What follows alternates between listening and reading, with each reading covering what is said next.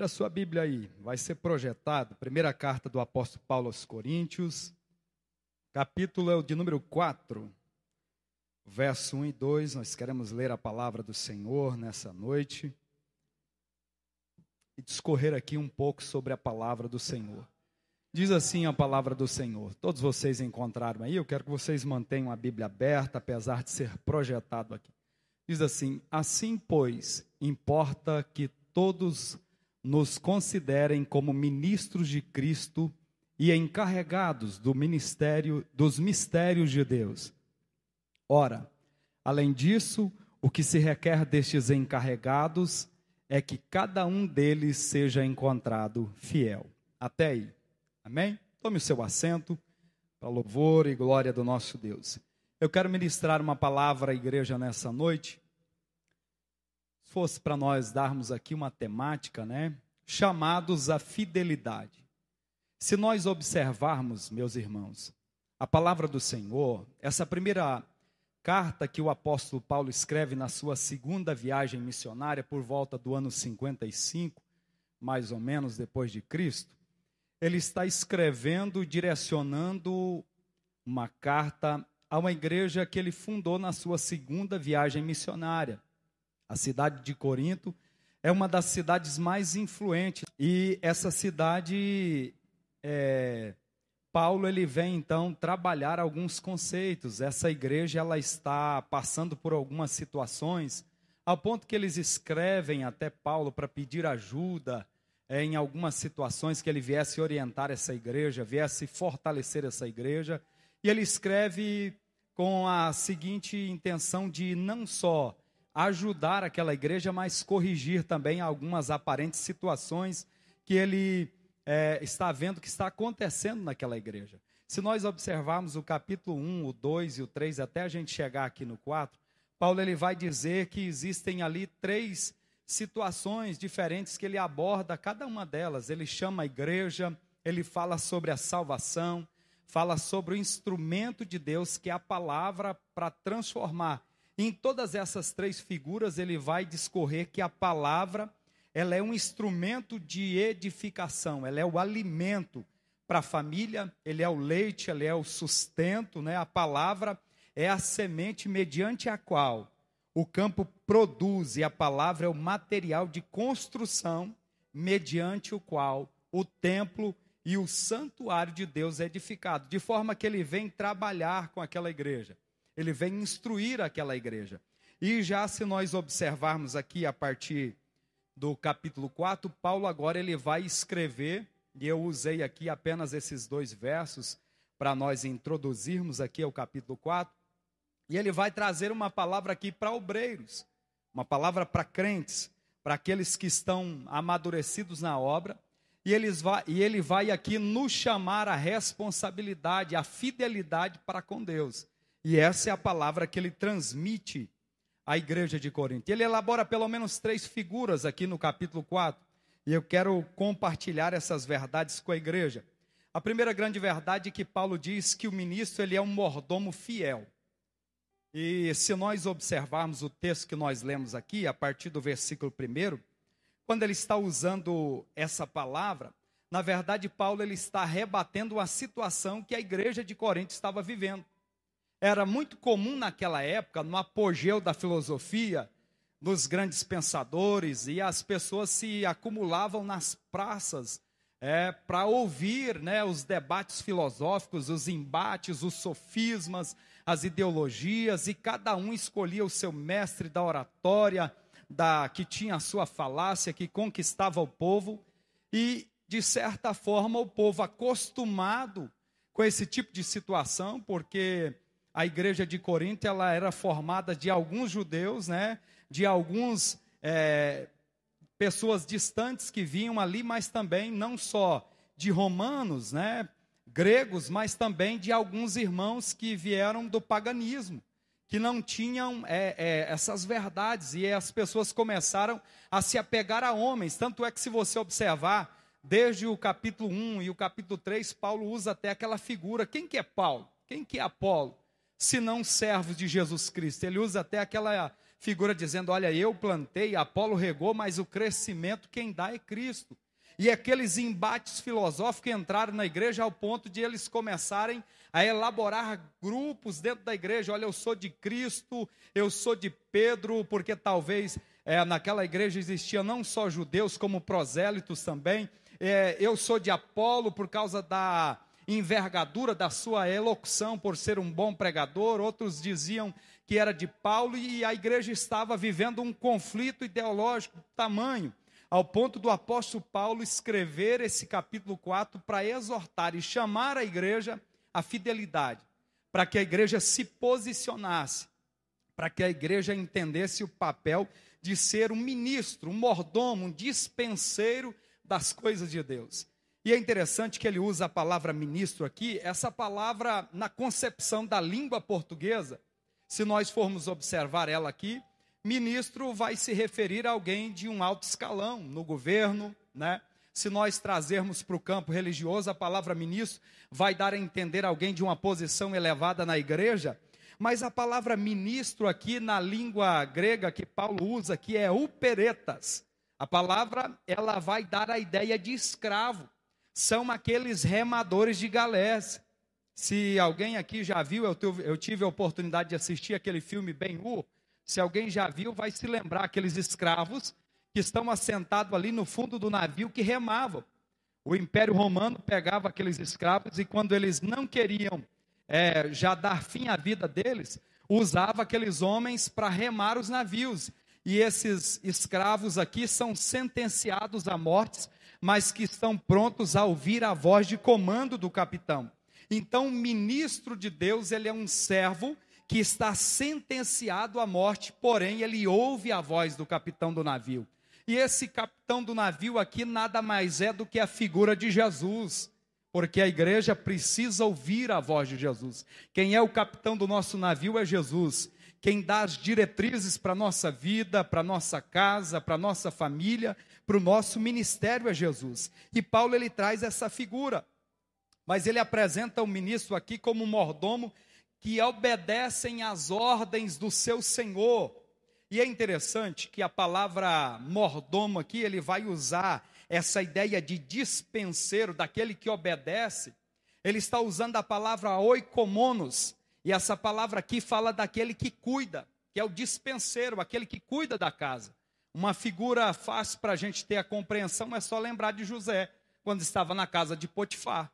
José em relação aos outros escravos, ele era líder, né? Mas em relação ao dono da casa, ele é um escravo.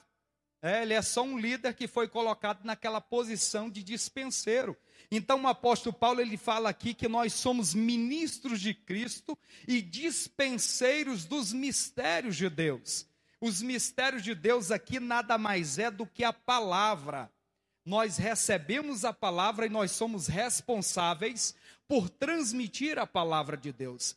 Quando Paulo fala isso daqui, ele está dizendo que, na verdade, na época dos apóstolos, a palavra de Deus ela era transmitida de uma forma revelatória. A palavra vinha de Deus e eles escreviam e expunham as escrituras, pregavam a escritura ao povo mas agora o contexto de igreja, como dispenseiro, nós pregamos a palavra de uma forma expositiva, porque ninguém mais pode acrescentar ou receber outra palavra. A palavra ela vem de Deus, a palavra ela já existe e como mordomos de Deus, como dispenseiros dos mistérios de Deus, nós vamos passar à igreja a palavra e a nossa responsabilidade transmitir à igreja a palavra do Senhor. Quando você está no seu GC, no seu grupo de comunhão, quando você está em uma visita, em uma liderança, nós não temos propriedade alguma para acrescentar nada. Nós temos que pregar nada mais do que o Evangelho. Todo o Evangelho. A responsabilidade nossa, como igreja, como obreiros, é sermos dispenseiros do reino e pregar o Evangelho. São os mistérios de Deus que Ele nos otorgou referente à Sua palavra. E o que vai ganhar as pessoas que vai alcançar as pessoas é a palavra de Deus, o evangelho genuinamente pregado do jeito que ele é, esse evangelho que alcança tanto você quanto eu, a nossa família e as pessoas à nossa volta. E é isso que Deus espera de cada um de nós. E o interessante que a função desse dispenseiro aqui, segundo o que o apóstolo Paulo está querendo trazer no capítulo 4, é que ele não era responsável por prover o alimento. O dispenseiro, ele apenas servia o que tinha na dispensa. O dispenseiro, ele preparava o alimento, ou seja, a palavra de Deus, ela já existe. Nós apenas somos responsáveis por transmitir a palavra em uma pessoa que você está discipulando. Você sabe o momento que você tem que dar um leite espiritual para essa pessoa. Mas você sabe o dia que pode servir uma feijoada, uma macarronada, uma costelada, uma carne assada, um churrasco. Você que tem a noção de quando essa pessoa pode receber a palavra. Nós somos dispenseiros do reino. Da mesma forma que ele tinha essa responsabilidade, nós também temos. Porque o alimento, que é a palavra de Deus, ele já foi providenciado nós não temos outro evangelho. Por isso que quando Paulo disse, olha, mesmo se for um anjo que pregar um outro evangelho diferente desse, tenham-no como anátema, porque ninguém pode acrescentar nada, pode mudar nada, porque esta é a palavra de Deus. A palavra que alcança, a palavra que muda, a palavra que transforma. E nós não temos outra alimentação. Nós não temos outro sustento, porque o sustento vem da palavra. Cabe aqui até uma ilustração que eu coloco sobre o veneno da, da panela. Me lembro que há quase 10 anos atrás o pastor Benjamin ministrou uma série aqui quando eu cheguei em Trindade, umas 12 terça-feira. Aprendi muito, aquela palavra até hoje ressoa meu coração sobre o perigo do veneno na, na panela. Acontece muito isso, essa questão de, às vezes, nós queremos oferecer um outro tipo de alimento, mas como os dispenseiros do reino de Deus, é responsabilidade nossa servir a palavra de Deus. Não era função servir nenhum alimento que não tenha sido provido pelo Senhor. Hoje nós não temos mais profetas, não temos. Hoje nós não temos mais apóstolos, porque eles pregavam de uma forma revelatória. Agora a palavra de Deus ela é pregada, nós devemos pregar a mensagem do Senhor de uma forma expositiva, porque nós expomos as escrituras até a igreja. E a igreja recebe, e a igreja vai aprendendo e também vai expondo as escrituras, observando, aprendendo a palavra do Senhor. A função desse dispenseiro aqui, a sua fidelidade em Cristo, era servir as mesas com integridade, porque o mordomo aqui ele não pode de forma alguma mudar o alimento. A palavra nós já temos. A palavra é essa, a palavra que muda as pessoas. A Bíblia diz que é responsabilidade de cada um de nós aquele que tirar ou aquele que acrescentar qualquer outra coisa além desse evangelho. Nós não temos poder para isso. O livro de Apocalipse fala sobre isso, que ninguém pode acrescentar, ninguém pode tirar nada dessa palavra. E o dispenseiro também, ele não poderia adulterar o sabor do alimento. Ele era responsável por preparar o alimento. Ninguém aguenta comer a mesma coisa o tempo todo, mas o dispenseiro, ele tinha essa peculiaridade de oferecer conforme o que tinha na dispensa. E nem pode acrescentar o alimento e nem reter o alimento. É responsabilidade nossa, como obreiros, como servos do Senhor, ministrar o alimento ao coração das pessoas. As pessoas estão desejosas. Interessante que quando disseram para Jesus, peça que essa multidão se cale, o alvoroço dessas pessoas, Jesus diz: Olha, se essas pessoas se calarem, até as próprias pedras vão clamar.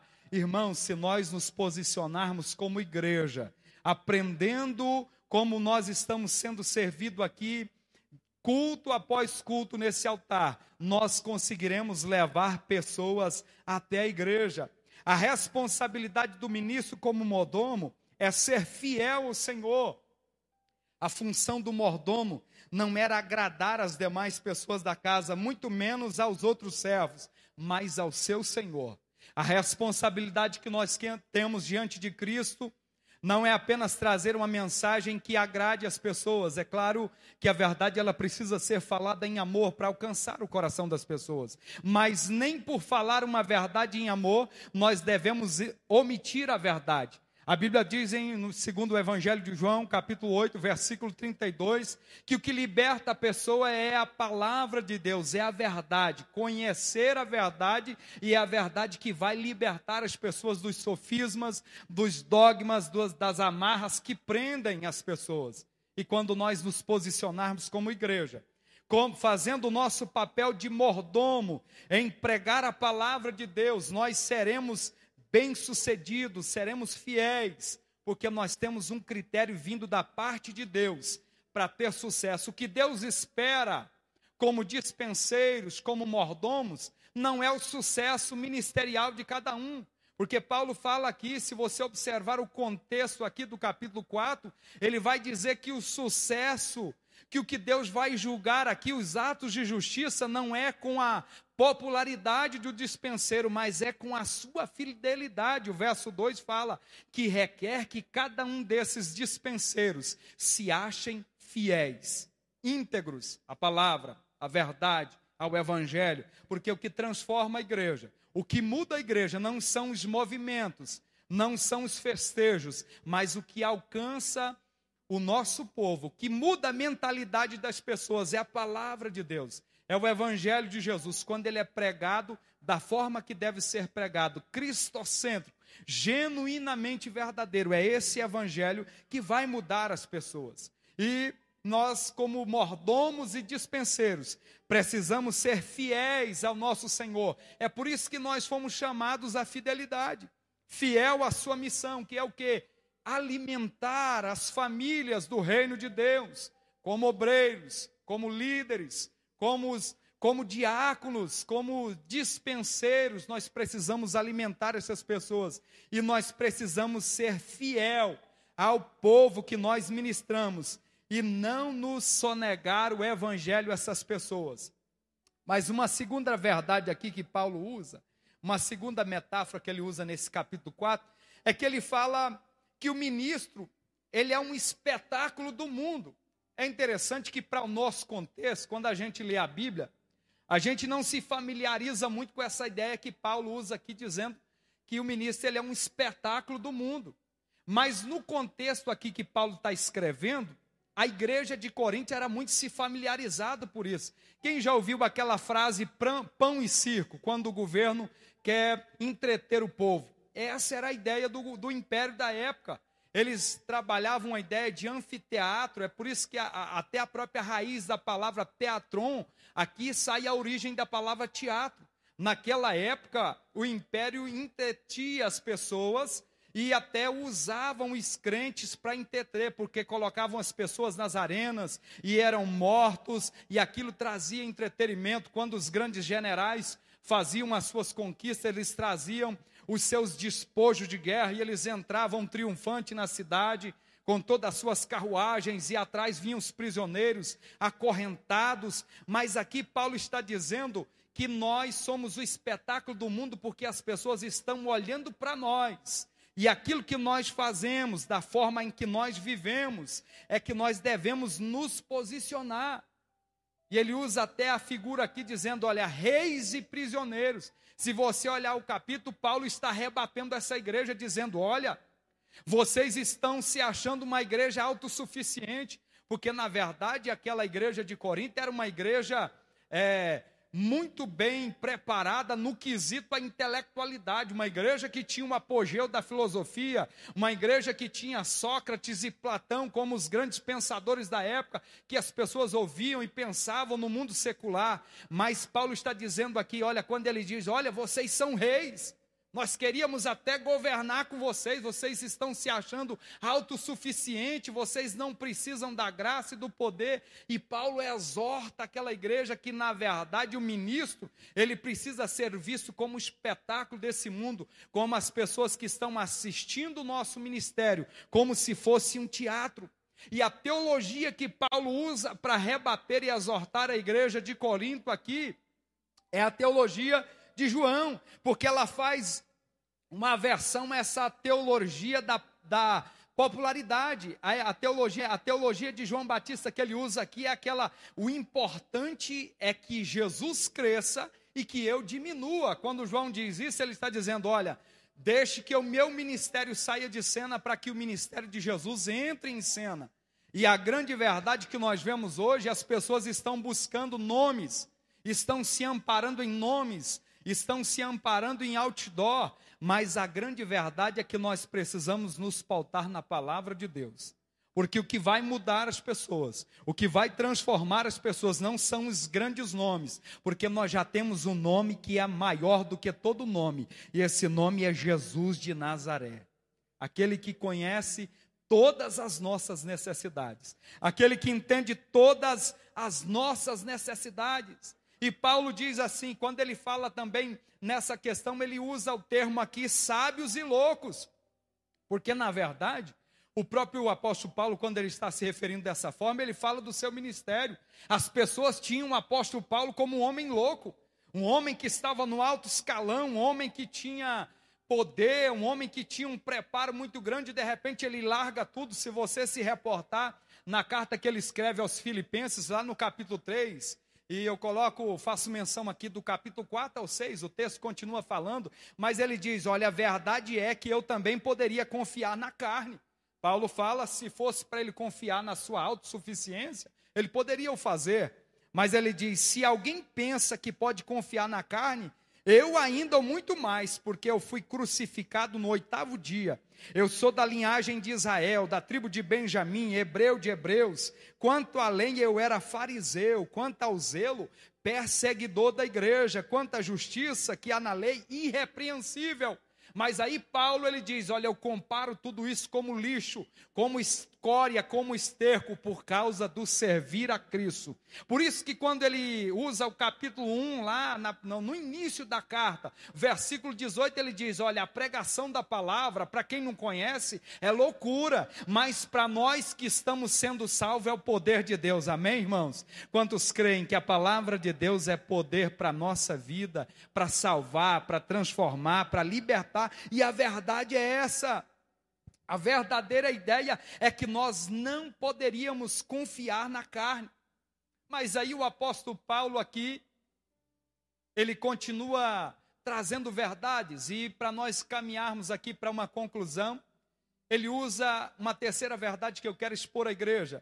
Porque, como um pai aqui, ele exorta a igreja, ele vai e combate as heresias, as situações que aquela igreja está vivendo, ele traz uma palavra exortativa, ele chama a igreja à responsabilidade para que a igreja caia em si, para que ela se dê conta de quem ela é, porque ela está vivendo uma autossuficiência, mas agora como um pai amoroso, como um pai zeloso, o apóstolo pai, o apóstolo Paulo aqui ele usa a figura do ministro como um pai.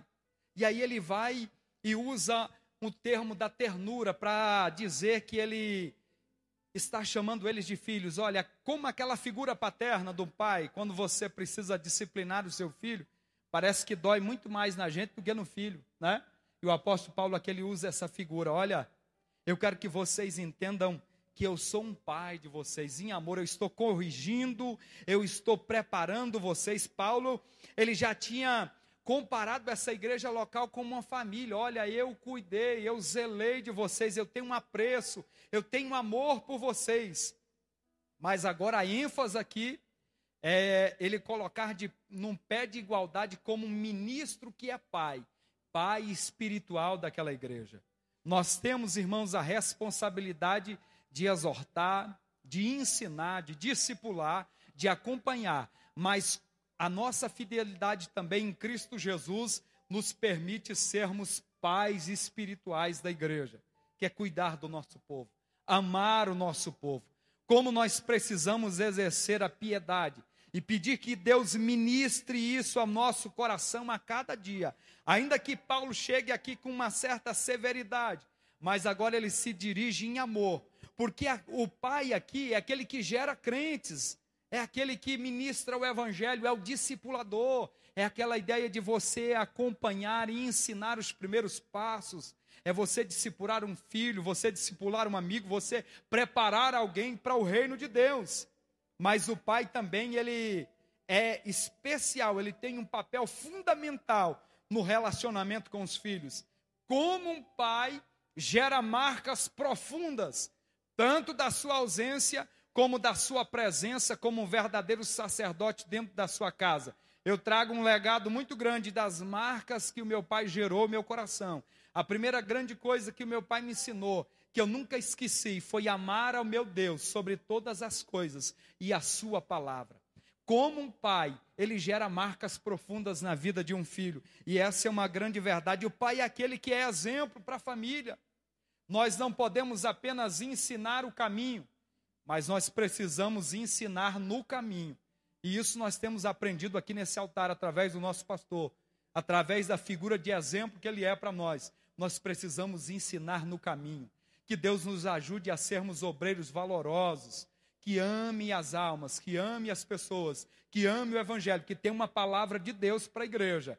Pode até ser exortativa, pode ser até uma palavra que chame ao arrependimento, mas também que tenhamos o amor de um pai, que a ternura venha estar sempre presente no nosso coração, para que em amor nós alcançamos cada um daqueles da nossa família. Não desista de orar por eles, não desista de pregar o evangelho a eles. O pai é aquele que é fiel em disciplinar a família, disciplina em amor, em cuidado, que você cuide do ministério, o primeiro grande ministério que Deus colocou na nossa mão é a nossa família. E nós precisamos responder a fidelidade a Deus em cuidar desse grande ministério. O pai é aquele que dá afeto e carinho.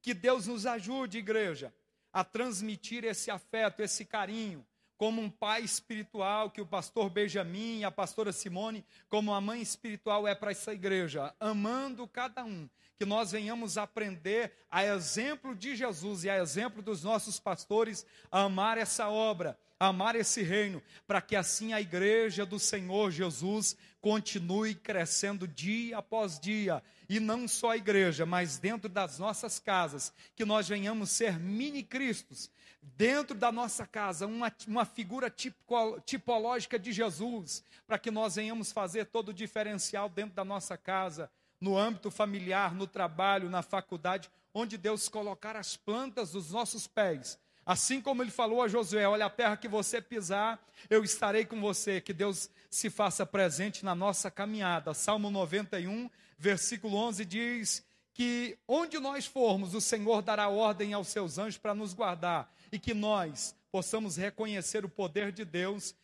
tanto Ele não só nos guardando, mas nós também exercendo a nossa fidelidade a Ele em amor. Mas eu quero concluir essa palavra dizendo que, como ministros, nós precisamos ser mordomos e Deus espera de nós que nós sejamos fiéis. Mas como ministro, nós somos o espetáculo do mundo, porque estão nos observando.